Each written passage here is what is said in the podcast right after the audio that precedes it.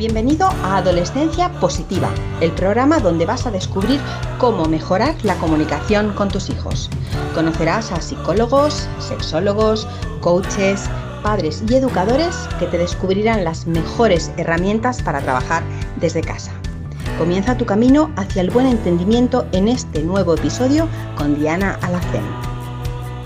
Hola, hola, bienvenidas familias al episodio 107 de este podcast en Adolescencia Positiva. Gracias por estar ahí una semana más. Hoy tenemos con nosotros eh, a Rosa Domingo, hoy toca entrevista. Rosa es psicóloga y es divulgadora y bueno, ha escrito, mm, entre otros, un libro muy interesante que se titula ¿Quién soy? Donde a través de los diálogos entre una madre y una hija, eh, pues situaciones cotidianas ¿no? del día a día, em, pues esta hija va aprendiendo a, descubrir em, varios, eh, conceptos ¿no? de, la psicología. Em, yo creo que es, es interesante porque trata de una guía para que nuestros hijos empiecen a conocerse eh, a sí mismos mediante un lenguaje muy claro y muy accesible que tiene Rosa en este libro. Y bueno, pues eso, para que aprendan sobre todo los conceptos básicos y fundamentales de, la psicología, ¿no? Pues eso, los valores, las creencias, el inconsciente, las sombras, la vocación, los miedos. Yo creo que es importante que nuestros hijos conozcan estos conceptos para que tengan un desarrollo más consciente eh, y una mejor autoestima, una autoestima más sana. Y también, por supuesto, lo voy a recomendar para los padres que lo lean porque mm, creo que también es interesante para ellos. Así que bueno, no me rollo más. Venga, vamos con Rosa. Hola Rosa, ¿qué tal? Hola, hola. Bienvenida Muchas gracias. Positiva. Encantada de estar aquí con vosotras y compartir este espacio. Eh, muchas gracias por tus, por tus palabras, me, me, anima mucho a, a, seguir trabajando y me, me encanta que, que sirva ¿no? el, el, trabajo hecho y que, y que bueno, que, que guste y que, y que, llegue a las personas realmente, esa es la intención. ¿no? Mm. Eh, dar un poco más de herramientas para gestionar eh, nuestras vidas y ayudar a nuestros hijos a gestionar sus vidas. Mm. Yo te soy sincera, o sea, y lo digo y lo vuelvo a repetir, mm. eh, si te he invitado aquí es porque realmente me ha gustado mucho tu libro porque tiene un enfoque completamente diferente a todos los libros que yo he leído sobre adolescencia, ¿no? Em, bueno, pues los libros, los manuales sobre adolescencia con mucha teoría que creo que en el fondo pues se repite y una y otra vez y que mm, cualquier libro sobre adolescencia puede, puede, dar respuesta a esas preguntas que nos hacemos los padres, pero es que a mí lo que me ha gustado de este libro es el enfoque que tú le has dado, ¿no? Porque es una conversación entre una madre y una hija Em, y cómo la madre va ayudando a su hija a responder a esas eh, dudas que, tiene sobre su ser, sobre su existencia y que no, voy a desvelar mucho más porque si no me cargo el libro.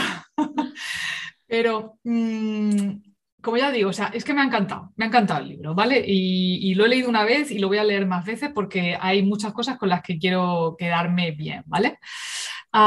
Rosa, mm, ¿Cómo se te ha ocurrido esta historia? ¿Cómo se te ha ocurrido eh, eh, esta forma de, llevar la psicología a, la conversación entre una madre y una hija? Mira, pues la idea surge de observar en mi entorno. bueno, el libro se basa principalmente en, mí y en mi hija, es, es, basada en hechos reales, ¿no? Ella, ahora tiene 13 años, en ese momento tenía 12, eh, a punto, bueno, a punto de cumplir 12, y, de observar ¿no? el entorno, de observar que las personas no tienen herramientas, no tienen los conocimientos, que se ha avanzado muchísimo en psicología a un nivel académico pero no es, eh, este, este, conocimiento que se ha avanzado y que funciona y que es eficaz no está llegando a las personas en su día a día. Entonces, de, observar eh, a los jóvenes que no tienen motivaciones, que no, que no tienen objetivos, que están muy perdidos, que no saben qué hacer con sus vidas. Eh, pensé en escribir primero una especie de manual, una, una especie de guía, porque bueno, yo también estudié orientación laboral y, empezó un poco la idea de intentar eh, reunir todas las herramientas de orientación laboral para que los jóvenes pudieran pues, guiar un poco su, vida. ¿no? Y de ahí fue derivando un poco a la historia de, ir más a la raíz ¿no? y de empezar por, lo que somos, somos las personas ¿no? y de indagar pues, sobre, sobre lo fundamental fundamental de, la psicología. Este libro en realidad es una trilogía y que, ya está en curso. Quería empezar pues por la base, ¿no? dar eh, los conocimientos que todos deberíamos conocer de la psicología, que a nivel académico son súper conocidos, pero que a nivel de la cotidianidad, de, la hora, a la hora de usarlo en la práctica y en lo que, en, lo que en, realidad, en la realidad es la psicología, pues no llegan a las personas. A no ser que una persona realmente tenga un problema y que, y que tenga la, la gran oportunidad de acudir a una terapia, entonces sí que puede tocar estos temas, pero en el día a día, en, nuestra vida, eh, si no hay realmente un, tema que, una persona activamente quiera indagar, es muy difícil ¿no? acceder a, este tipo de conocimiento. Pues yo quería hacer un libro que pudiera leer cualquier persona, ¿no? a partir de, yo recomiendo 10, 12 años. Y un libro sencillo que explica temas profundos, pero fáciles de entender, ¿no? Y, esa era mi intención y bueno, de momento parece que sí que se va consiguiendo. Yo sí, sí. sí dime. Dime. No, no, mm, te iba a decir que precisamente eh, una de las cosas que más me han gustado es que el vocabulario que utilizas es un vocabulario sencillo, a pesar de que tratas, como bien has dicho, temas de psicología que, pues a lo mejor si, si todas las familias pudieran saber eh, todo esto que planteas en el libro, eh, quizás no habría eh, tantas enfermedades mentales como hay ahora, ¿no? Que es que, bueno, yo no te quiero quitar el trabajo, ni mucho menos, porque sí que tenéis mucho trabajo, pero, hombre, sería mucho más agradable ¿no? que nuestros adolescentes conocieran un poco pues, sus emociones, el, qué es lo que les está pasando, por qué tienen esas necesidades, por qué tienen esa desmotivación.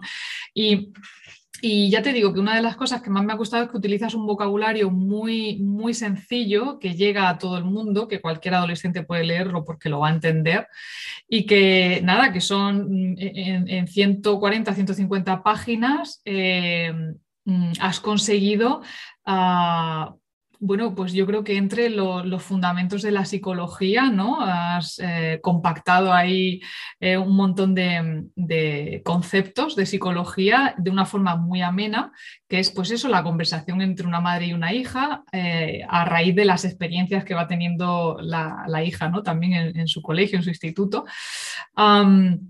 Y, bueno, pues eh, nada, te quería decir esto porque es que de verdad que es que me ha encantado. Eh, Muchísimas gracias. Eh, dices que hay una trilogía además. Sí, sí, son tres, libros, porque los contenidos que yo creo que son básicos para, el crecimiento personal no, están en este solo libro. hay, más conocimientos y está dividido en tres partes que van en complejidad, van sumando en complejidad. Y, una cosa curiosa del libro es que he omitido totalmente lo que es la parte emocional y lo he hecho a posta para, reivindicar que, la psicología no es educación emocional. Eh, se ha puesto muy de moda ¿no? la, educación emocional, las emociones, a, bueno, a, raíz de una película, de Inside Out, y, parece que todos son emociones, ¿no? Y precisamente las emociones son lo que nos hace humanos, lo que nos hace humanos es la capacidad de razonar y, de, el, pensar, eh, el cerebro más, más eh, cognitivo. Y yo he querido recuperar de la psicología su fuerza, que es a nivel eh, cognitivo, a, nivel de razonar y a nivel de las etapas de la conciencia. Y si me permites, me gustaría explicar algo que, no, que, está, que hay una parte en el libro, pero que es un poco más abstracta, y, y para, para explicar qué es el crecimiento personal y qué es la conciencia. Y, a lo mejor es un poco largo, ¿me perdonáis? No, no, eh, estamos deseando irte, Rosa. Vale, pues, pues para poder explicar esto nos tenemos que remontar a la Grecia antigua, esta parte sí que aparece en el libro. En, la antigua Grecia había los teatros griegos, que eran espectáculos muy populares, eh, no había internet, no había móviles, no había distracciones como hay hoy en día, entonces pues era muy popular ir al teatro eran espectáculos que se desarrollaban al aire libre y eso generó un problema, que no se escuchaba correctamente a los actores. De manera que los griegos idearon unas máscaras que usaban a modo de altavoz para poder hacer que el sonido llegara a todo el mundo. Eh, eh, lo curioso de esto, y esto por el motivo por que lo explico, es el nombre que se puso a estas máscaras. Se las llamó persona, que quiere decir por donde suena. Eh, nuestra palabra actual persona y personalidad se refieren a este, este concepto, es decir, eh, lo que nosotros decimos que somos una persona, en realidad es algo que usamos para comunicarnos con los demás, pero que no es lo que nosotros somos en esencia, no somos nuestra persona, nuestra máscara. en la etapa de nuestra conciencia, eh, en, la, conciencia humana hay tres etapas. Lo que se llama la etapa prepersonal, que es desde que, desde que nacemos hasta que formamos nuestra persona. Esa etapa prepersonal es la etapa en la que vamos construyendo pedazo a pedazo nuestra máscara. Y construimos esta máscara cuando somos niños y toda la información que usamos para construir esta máscara entra directamente a través del, del inconsciente, de comentarios, de etiquetas, eh, una madre que se encuentra a otra por la calle, eh, a otra madre por la calle, va con su hijo y dice, es que mi hijo es muy nervioso. Ese niño escucha esa palabra y forma esa parte eh, de nerviosismo, formará parte de su máscara porque no ha tenido opción de conocerse. Es un niño y no tiene, no tiene opción de contrastar esa valoración que han hecho de él. Entonces, eh, cuando llegamos a, construir nuestra máscara, esta máscara hay que, revisarla, porque es algo que hemos construido en base a lo que los demás han visto en nosotros, pero no es algo que nosotros conscientemente y, contrastadamente hemos podido formar. Eh, esta etapa prepersonal, que, que es muy, es muy delicada y es muy sensible, eh, es en la etapa en la que hemos de vigilar, hemos de cuidar nuestras palabras eh, conforme hablamos a nuestros hijos, porque todo aquello que les digamos va a entrar directamente y va a formar parte de su persona. Una vez llegamos a la adolescencia, que es un, poco el, tema cumbre aquí, es eh, la etapa personal, es la etapa en la que hemos, formado nuestra eh, persona, nuestra máscara, con todo aquello que nos ha sucedido en la infancia y estamos en una etapa en la que sabemos quién somos, generamos eh, esta máscara, generamos una personalidad, pero es una personalidad, como hemos dicho, formada a través de estereotipos, eh, etiquetas, valoraciones que hay que revisar. Os diré que la mayoría de la población humana se encuentra en una etapa de conciencia personal. Es decir, eh, nos identificamos con nuestra máscara, nos identificamos con nuestras creencias de la infancia, que pueden ser creencias limitantes o capacitadoras, pero no dejan de ser creencias. Y es algo que eh, es necesario trabajar. Y por, eso se llama el libro Autoconocimiento y Desarrollo Personal, porque hay algo más allá de la, etapa personal. Eh, la adolescencia es una etapa típica de, de este nivel de conciencia, pero es algo que podemos empezar a trabajar a partir de esta edad. Ya tenemos una máscara y ahora vamos a ver quién hay detrás de esta máscara, quién es el actor que sostiene esta máscara y la usa pues, para comunicarse para que se le escuche. Y es lo que se llama una etapa transpersonal. Eh, la etapa transpersonal es un poco la que busca este libro, ¿no? Eh, busca indagar en quién hay detrás de esta máscara, quién hay eh, en esencia eh, eh, a encontrar un poco nuestro raíz, nuestra, nuestra motivación eh, en nuestro interior, ¿no? a través de un autoconocimiento, a través de cuestionarnos nuestras creencias, nuestros valores, conocer ¿no? el, nuestro inconsciente, aquello que se ha generado de forma emocional ¿no? en, en, nosotros y que no hemos podido cuestionarnos porque no sabemos que tenemos esta máscara.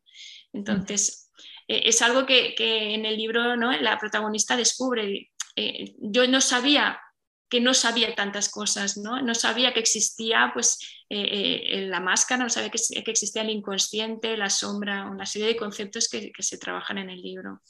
Bueno, de hecho podríamos decir que tenemos varias máscaras, ¿no? Según en la situación en la que estemos, con quién estemos. Yo esto, además, de hecho, a raíz de leerlo en, tu libro, se lo explicaba a mi hijo, por ejemplo, ¿no? Que cuando sale del instituto, pues yo lo veo que eh, evita pues darme un beso, ¿no? Allí delante de, los amigos, por si alguien lo ve o si alguien lo mira, ¿no? Y es verdad que cuando sale del instituto mm, es que ni, se me acerca, ¿no? Yo sé que tengo que respetar ese momento suyo y sin embargo luego en casa es, bueno, mimoso a más no poder, ¿no? Es besuco, me abraza.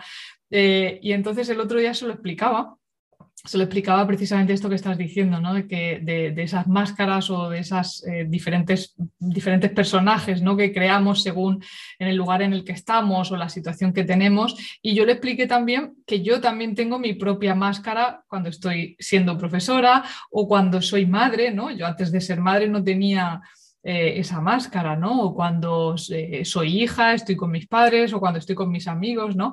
Y, mm, y se lo expliqué y la verdad es que lo entendió también muy bien. Es que creo que es esencial que, ellos sepan también distinguir esto.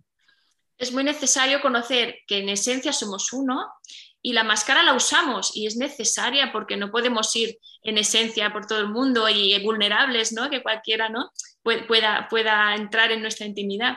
Las máscaras, al, saber, conocer que tenemos una máscara y, varios roles, ¿no? varias máscaras, es, es importante conocer este dato para poder usarlas a nuestro favor. Pues cuando haces el rol de, hacer una, presentación de un libro, pues tienes que mostrarte extrovertido, pero en otras situaciones pues eres introvertido, ¿no?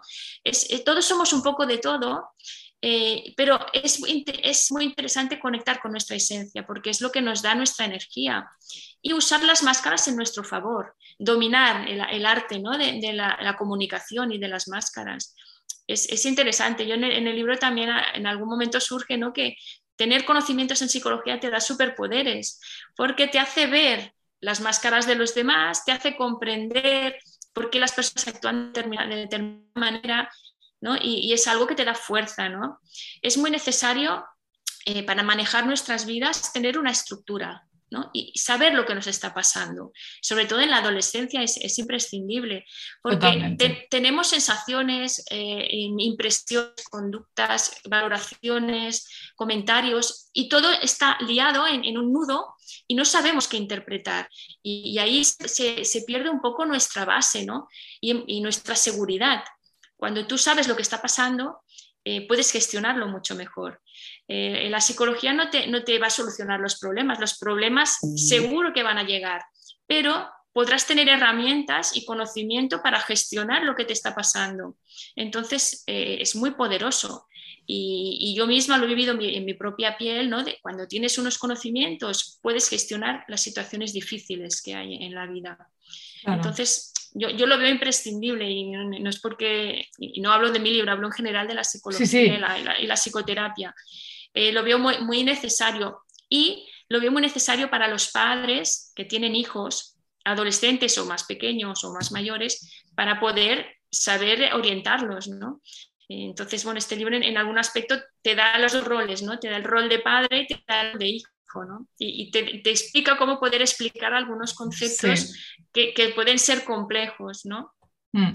Bueno, alguno de los conceptos ¿no? que comentas aquí es el, ser, el tener, la vocación y la profesión, como has dicho antes, eh, hablar sobre el futuro, los miedos, el inconsciente, ¿no? Como has dicho, saber diferenciar entre el consciente y el inconsciente, los arquetipos también, un tema fascinante, las sombras, las creencias, los valores de las personas, ¿no? Pero me gustaría que, eh, si es posible, Rosa, mm, que nos explicaras un poquito la diferencia entre eso del ser y del tener. Sí, a ver cómo lo explico. Em, podríamos decir que, que las personas eh, tenemos... Eh, a ver, espera que me la autoestima, también habla sobre la autoestima, es, que, es, que, son temas muy, muy importantes. Dime. Eh, creo que lo podría explicar a partir de, las necesidades que tenemos las personas, ¿de acuerdo? Em, en el libro se, habla de lo que es la pirámide de Maslow, que es la pirámide mm. eh, de nuestras necesidades como, seres humanos, ¿no? Eh, para poder ser, y ser es más para poder autorrealizarnos, eh, eh, llegar a nuestra esencia y, llegar a, desarrollar todo nuestro potencial humano, hemos de empezar por tener los pies en, la tierra y, tener el sustento material. Entonces, si hablamos de una pirámide, la base de esa pirámide se basa en el tener. Y, hablo de tener cuando hablo de tener eh, alimento, eh, sustento, respiración eh, y, el, tener físico. ¿no? Entonces, para, comenzar a hacer un trabajo de crecimiento personal, hemos de comenzar por esa base de la pirámide, por, em, valorar nuestra salud y nuestro equilibrio personal. Sin, una base no podemos em, tener, cubrir nuestras necesidades más elevadas, que es el error que, puede cometer alguna persona, ¿no? querer desarrollar eh, em, a nivel más, más inmaterial cuando no se está con los pies en la tierra y, desarrollando lo que es el sustento. ¿no? Eh, si ahora mismo os preguntara qué es lo más importante en, vuestras vidas, eh, muchas personas, pues, como lo sé por algunos talleres, pues diríais, pues la familia, los hijos, el trabajo, la, diversión, eh, muchas cosas, ¿no? Podríais decir de este tipo, cuando en realidad lo más importante que tenemos en nuestra vida es la respiración. Y si veis cualquier tipo de trabajo de crecimiento personal que hagáis, eh, va, a empezar por aprender a respirar. ¿no? Algo tan básico, eh, algo que es automático, que ponemos muy poca atención en, cómo respiramos y es una herramienta eh, muy potente para trabajarnos. Mira, yo voy a aprovechar esto que has dicho para que cojamos todos aire profundamente y soltemos despacio, porque es que vamos acelerados por la vida todo el tiempo. Así que vamos a aprovechar ahora que estamos aquí para coger y soltar, ¿eh? que viene muy bien. Sí, hay, hay, otro de los libros que tengo que trata sobre la ansiedad infantil que explico a través de un, cuento ¿no? Eh, tres técnicas de relajación. Y la primera y la más básica es la respiración. ¿no? Entonces, si sabemos qué es la respiración, eh, que es, lo más importante que tenemos en nuestra vida, eh, tener una respiración correcta es el primer paso que podemos hacer para, hacer una mejora personal. ¿no? Entonces, em, a veces conocer que las necesidades comienzan desde una base y, van, y se van elevando, nos ayuda también a, poner un orden. Eh, y, esa diferencia entre el ser y el tener. ¿no?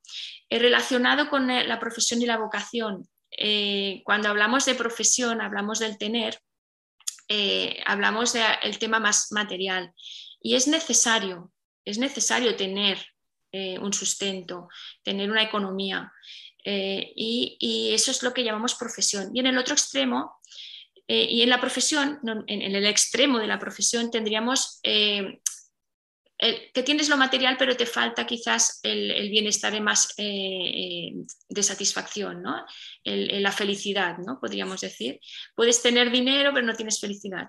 Y en el otro extremo tendríamos la vocación, en la cual eh, puedes tener una un trabajo en el cual eres muy feliz, pero no, tienes un, no te genera unos ingresos, no tienes un sustento. ¿no? Entonces sería la contraposición entre el ser y el tener.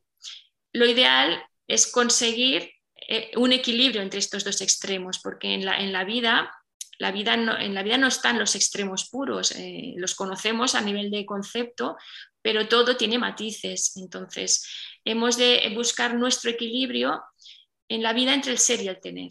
Pero los dos son necesarios y es necesario empezar por el tener. Y con el tiempo, pues llegar a la autorrealización y, al desarrollo de nuestro, de nuestro máximo potencial, que, esa es la idea. Pero construyendo con, una buena base, con, un, trabajo.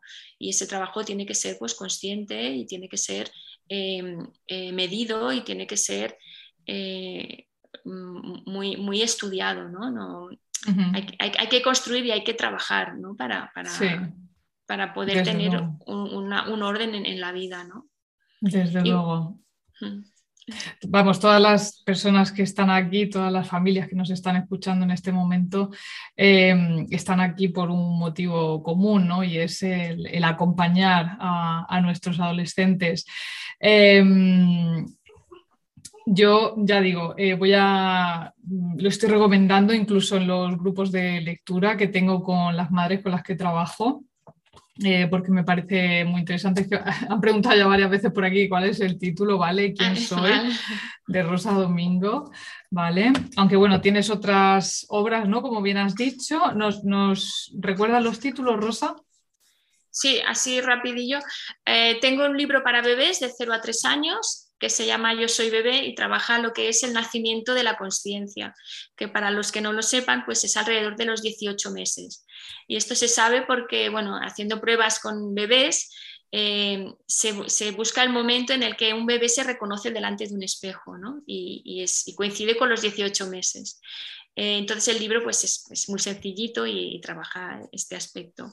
Después tengo el libro de, que trabaja la ansiedad infantil, que se llama El oso nervi, y explica tres técnicas de relajación, que es empezando por la respiración, como he dicho, después la visualización y pensamiento positivo, y, una, y después una meditación.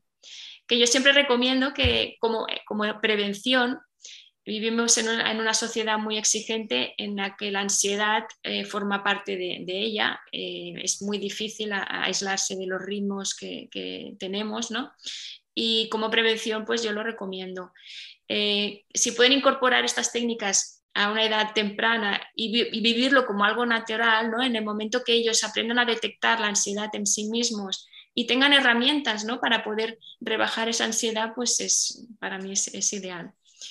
Después tengo otro libro que se llama Diccionario Secreto de Monstruos, en el que se trabaja lo que es las emociones, entre comillas, negativas, como puede ser la envidia, la rabia, eh, los celos, eh, bueno, todas estas emociones que no son aceptadas y que de alguna manera se están intentando negar. Eh, pues es un libro que, habla de los monstruos de, una forma divertida, de una forma simbólica, para poder trabajar pues todas esas emociones que todos tenemos y que hay que validarlas de alguna manera. Y los niños hasta los 12 años entienden lo que es el lenguaje narrativo. Eh, a un niño hasta los 12 años que no ha desarrollado un pensamiento abstracto, no le puedes explicar de forma racional que si tiene un hermanito recién nacido lo tiene que querer, no, tiene que sentir envidia. Eso es imposible, porque esa envidia la va a sentir. Y lo que hacemos al decirle que no la sienta, que, lo tiene que amar a ese niño, es culpabilizarlo. Entonces lo hacemos un poco al revés y es cuando hay problemas, ¿no? Entonces, la culpa. Exacto, exacto. Es que a veces no. Si supiera, si supiera, Rosa, la de mamis que me escriben diciéndome que se sienten culpables porque creen que no lo están haciendo bien con sus hijos, es tremendo el, tema de la culpa. Vamos, eh, em, yo estoy hasta pensando en, preparar un taller solamente para este tema, porque es que, es que da muchísimo de qué hablar. ¿eh? Muchísimo. Sí, las madres nos hacemos como responsables de todo lo mm. que les sucede a nuestros hijos y, la adolescencia, que es algo desagradecido ¿no? para las madres porque recibimos el rechazo. Eh, hay que sostener ese rechazo porque es, yo, siempre digo, es que es lo mejor que le puede pasar a tu hijo porque es el, proceso natural de hacerse persona y, tiene que rechazarte a ti para poder ser. Entonces, bueno, eh, es, algo que, yo digo, es, es, una buena noticia si te está contestando mal, ¿no? Es que le estás dando permiso para que se revele contra ti. Entonces es, perfecto sí, lo que pasa es que, claro, eh, nos han educado de tal forma ¿no? que a los mayores no se les responde, a los mayores no se les habla en ese tono, a los mayores se les obedece.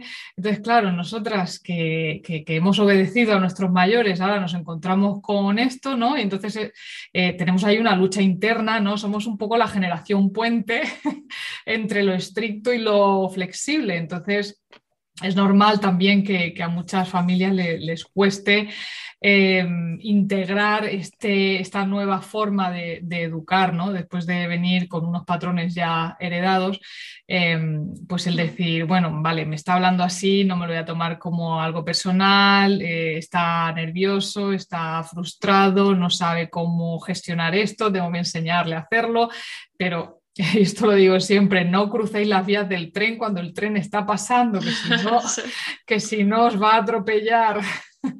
Pero, hija, tenemos esa cosa que queremos siempre em, llevarlo todo bien y que todo esté perfecto y nadie se enfade y que todo el mundo esté feliz y al final acabamos atropelladas, la verdad.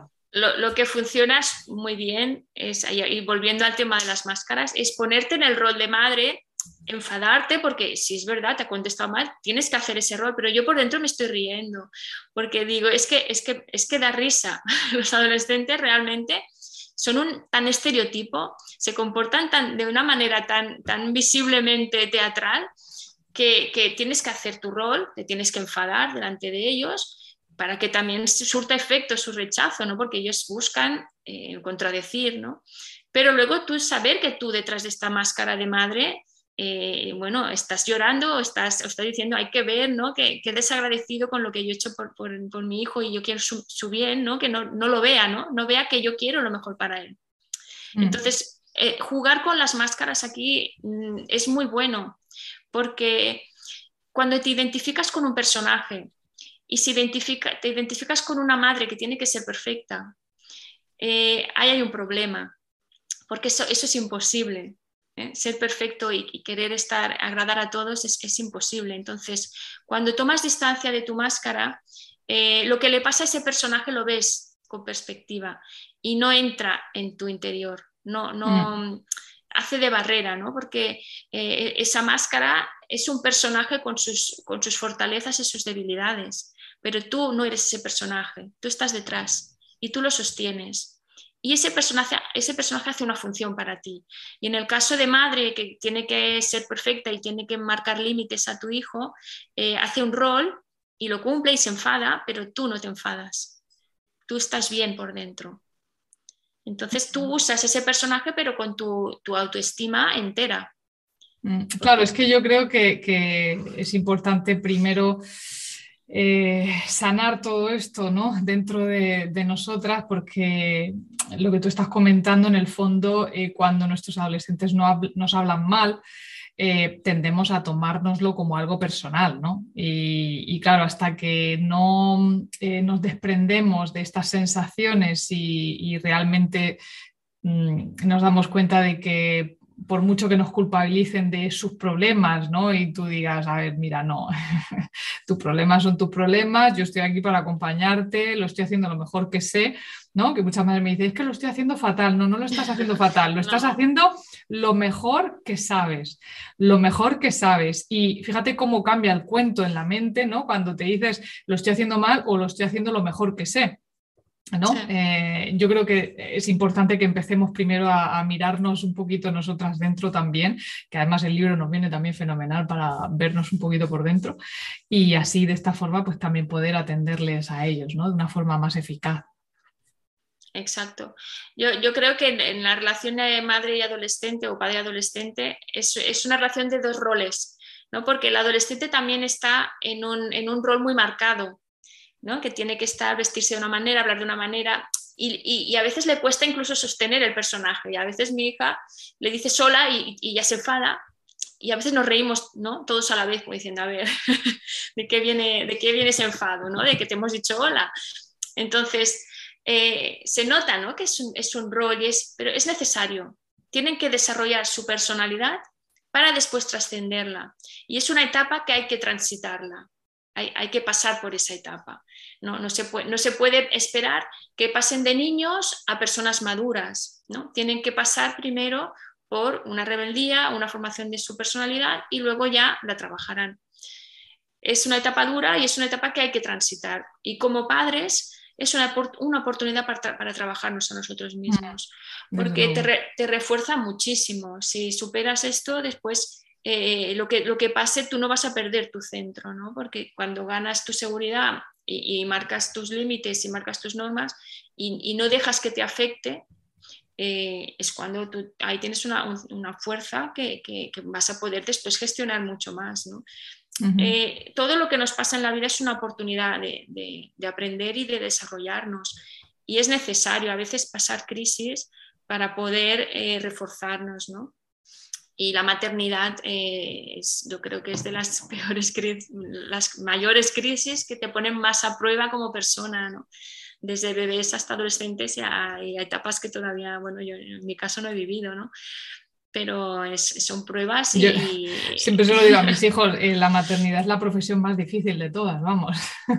Es la más, la más compleja de todas y también la que más nos hace crecer, desde luego. Pues eh, Rosa, muchísimas gracias de verdad por eh, habernos atendido hoy aquí, habernos dedicado este espacio y haber compartido tu experiencia también como psicóloga, como autora también y bueno, conferenciante, divulgadora. Eh, espero que tengas muchísimos éxitos con esos libros que están por venir y estoy deseando en cuanto tengas la trilogía, vamos, avísame. que allá que voy. Muchas gracias. No sé si quieres decir alguna cosita más antes de bueno, agradecerte tus palabras, que de verdad que me, hoy voy a dormir encantada. Que, que, esto llegue a las personas que al final es lo que yo quería, ¿no? poder, poder dar algo, aportar algo a los demás eh, pues es una gran satisfacción. Muchísimas gracias por, por darme este espacio. Muchísima, bueno, me encanta tu, tu perfil y el trabajo que haces. Eh, es muy necesario hacer un, trabajo en, temas de adolescencia y bueno, un, fuerte abrazo y, y muy agradecida, de verdad. Muchas gracias. Ya sabes que yo también tiendo a tomarme la adolescencia con humor. es, que, hay, que, tomárselo así, porque si no, es tremendo. Muchas gracias, Rosa, y un placer. Muchos éxitos. Chao. Bueno, ¿qué te ha parecido la entrevista con Rosa? Espero que, que, la hayas disfrutado, que te haya gustado y que, bueno, pues en un momento dado decides que quieres regalarle este libro, ¿Quién soy? A tu adolescente, te voy a dejar el enlace bajo este audio para que no tengas ni que buscarlo, el enlace directo a Amazon, eh, que yo creo que ya hoy en día todos compramos los libros por, Amazon para que lo tengas fácil de, encontrar. Así que nada, espero que lo hayas disfrutado. Eh, te deseo que pases una bonita semana con tu adolescente y contigo misma también, por supuesto. Y nos escuchamos la próxima semana. Feliz maternidad. Chao. Gracias por formar parte de la tribu de Adolescencia Positiva. Esperamos tus comentarios y opiniones sobre este podcast, ya que nos ayudará a seguir con este maravilloso proyecto. Si deseas seguir formándote con nosotros, visita la web adolescenciapositiva.com y recuerda, los buenos hábitos formados en la adolescencia marcan toda la diferencia.